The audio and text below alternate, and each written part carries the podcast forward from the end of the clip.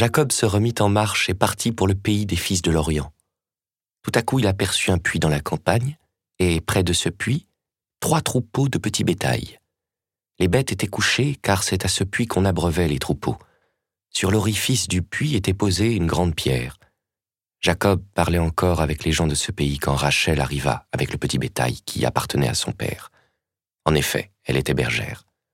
Dès que Jacob vit Rachel, fille de Laban, le frère de sa mère, et le petit bétail de Laban, il s'avança, roula la pierre posée sur l'orifice du puits et abreuva le petit bétail de Laban.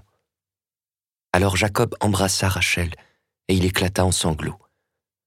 Jacob apprit à Rachel qu'il était un parent de son père et le fils de Rebecca.